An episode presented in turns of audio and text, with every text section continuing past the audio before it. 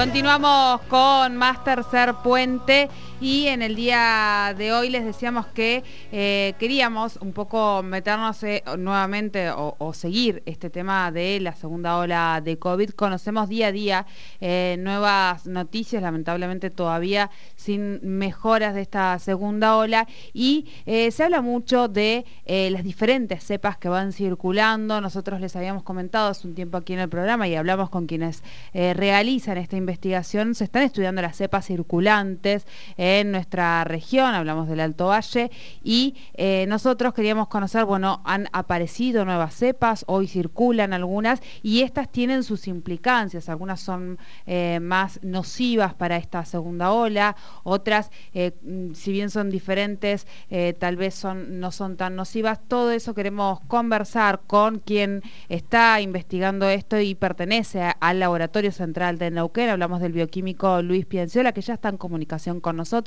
Bienvenido a Tercer Puente. Jordi Aguiar y Soledad Brita Pasca los saludan. Hola, buenas tardes a todos ahí en la radio y, y buenas tardes a toda la audiencia.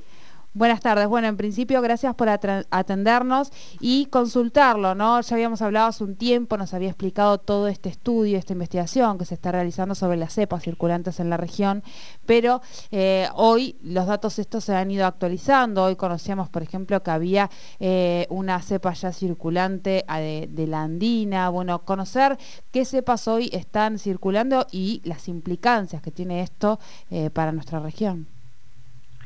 Bueno, como ya habíamos hablado en una oportunidad, eh, nosotros ya hace un tiempo estamos eh, haciendo investigaciones para caracterizar las variantes del virus que están circulando en nuestra región, sobre todo en la provincia de Neuquén.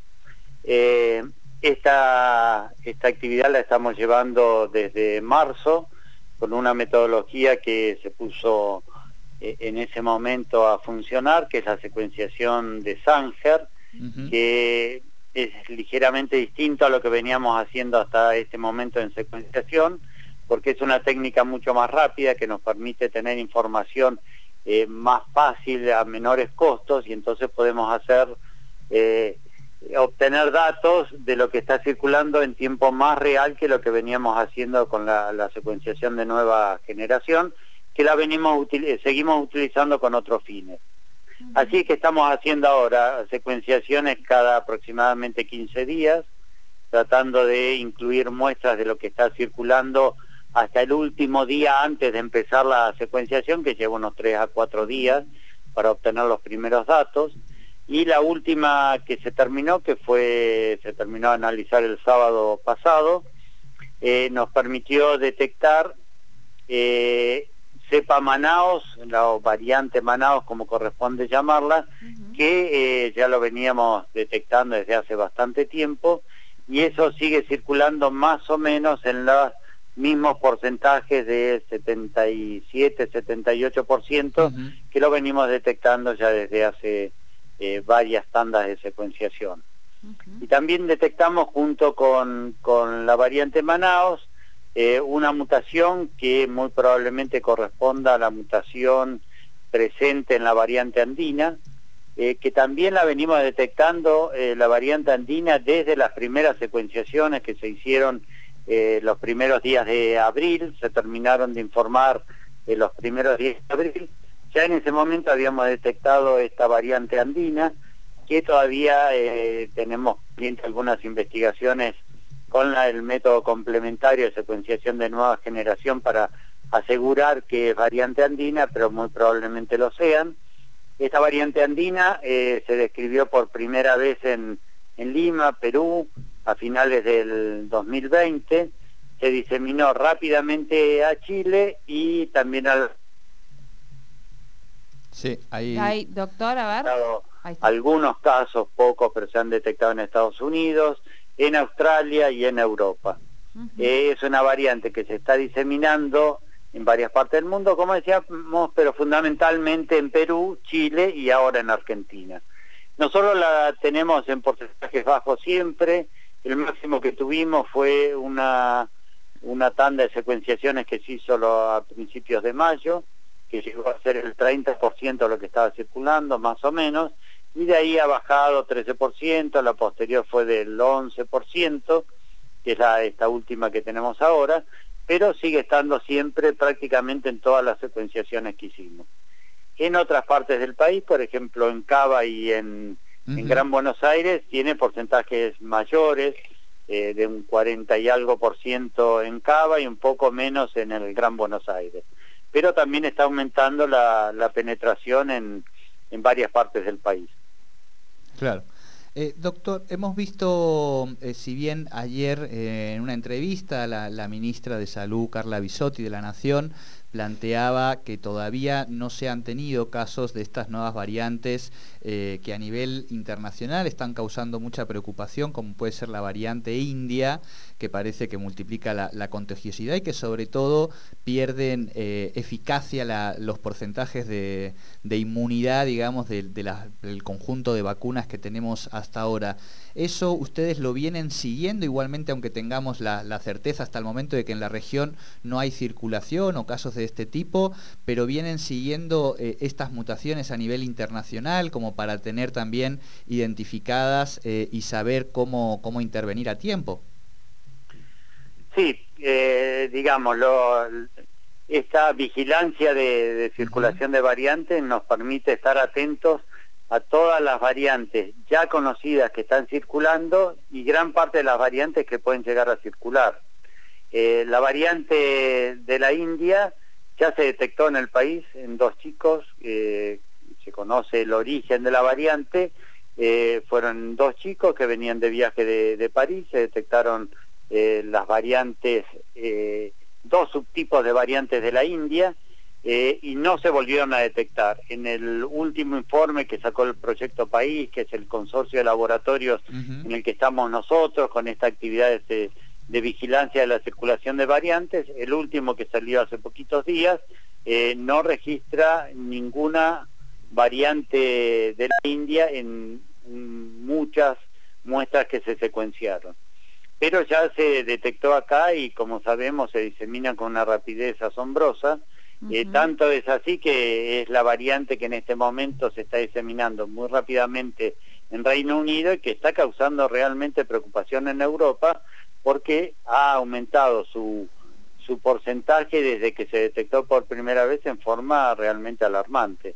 Así que sí, nosotros estamos preparados para detectarla y uno de los objetivos de esta vigilancia es detectar esta variante, justamente las variantes de preocupación, las VOC, que es como se conocen estas variantes, las cuatro variantes que se conocen, que son de preocupación para todo el mundo.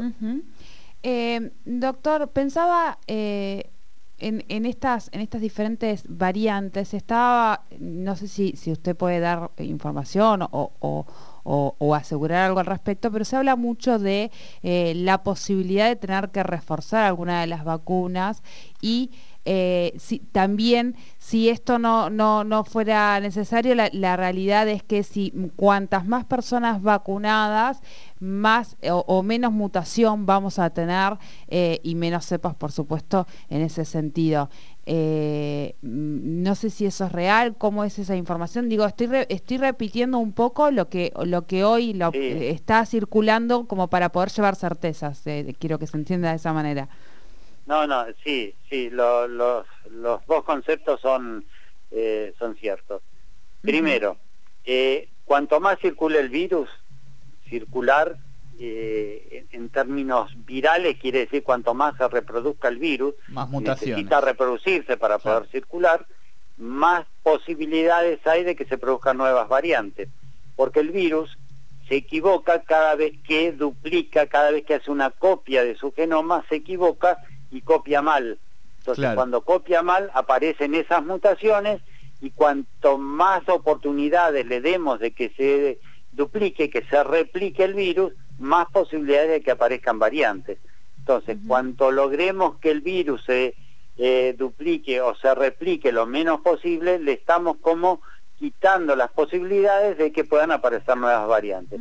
Así que uno de los objetivos es lograr la máxima vacunación de la gente para que la circulación, que no la vamos a anular con las vacunas, pero la vamos a disminuir, nos lleve a un escenario donde tengamos eh, posibilidades de que aparezcan cosas nuevas y dentro de esas, estas que, que nos preocupan tanto, con muchas menos chances, con muchas menos posibilidades. Eso es cierto, reducir la circulación del virus hace que el virus no se replique, no aparezcan mutaciones y entonces dejemos de preocuparnos por cosas nuevas que puedan aparecer. Eso es eso es así, sí. Bien, doctor. Bueno, muy claro, mientras charlábamos con usted, estábamos también ingresando a la, a la, página de Proyecto Argentino Interinstitucional de Genómica a través de la página del Laboratorio Central de Neuquén. Eh, y bien, si es una información técnica, pero es muy interesante poder comprobar todo este trabajo eh, interconectado, digamos, de tantos eh, centros profesionales del ámbito público y privado, trabajando en ese sentido para estas muestras secuenciadas en todo el país. Que, preguntarle eh, cómo está siendo esta experiencia, ¿no? que me imagino que también eh, la ha traído esta complejidad y esta pandemia. Sí, totalmente. El, consorcio se armó eh, apenas empezó la pandemia, ya en abril del 2020 ya estábamos hablando de este, de este consorcio y fuimos invitados a participar en él y es una experiencia sumamente enriquecedora para nosotros porque estamos en contacto con eh, gran parte de los laboratorios que tienen capacidad de secuenciar en el país y se analizan las cosas nuevas que estamos viendo con gente que tiene muchísima experiencia, muchísima experiencia en virología, en secuenciación, en epidemiología, en bioinformática, en evolución viral. Así que es una experiencia para nosotros enriquecedora. Por suerte eh, pudimos participar del consorcio porque estamos trabajando excelentemente bien. Claro. Bueno, eh, Luis Alfredo Pianzola del Laboratorio Central de Neuquén, muchísimas gracias por esta charla con Tercer Puente. Bueno, muchas gracias a ustedes, como siempre. Les agradecemos el espacio y la oportunidad que nos dan de compartir nuestra actividad. Muchísimas gracias a usted por su tiempo. Hablábamos con el doctor, el bioquímico y coordinador del Laboratorio Central de Neuquén, Luis Pianciola, que están estudiando estas cepas, las cepas circulantes, eh, y ahí decía, ¿no? Un poco lo que circula, y esta realidad que también la conversábamos el otro día con el, con el doctor Barbosa, de que cuanto menos circule, por eso ahí está, escuchen, escuchen a los médicos que nos los están diciendo hace tiempo. Esto no tiene que ver con decisiones de gobierno ni con mucho menos. Dejemos que el virus de circular, el virus circula por, a través de nosotros, es decir, nosotros no permitamos que siga circulando para que no se repliquen y no aparezcan más eh, cepas eh, y siga mutando y no podamos pararlo, porque finalmente lo que ocurre es eso, ¿no? Así es.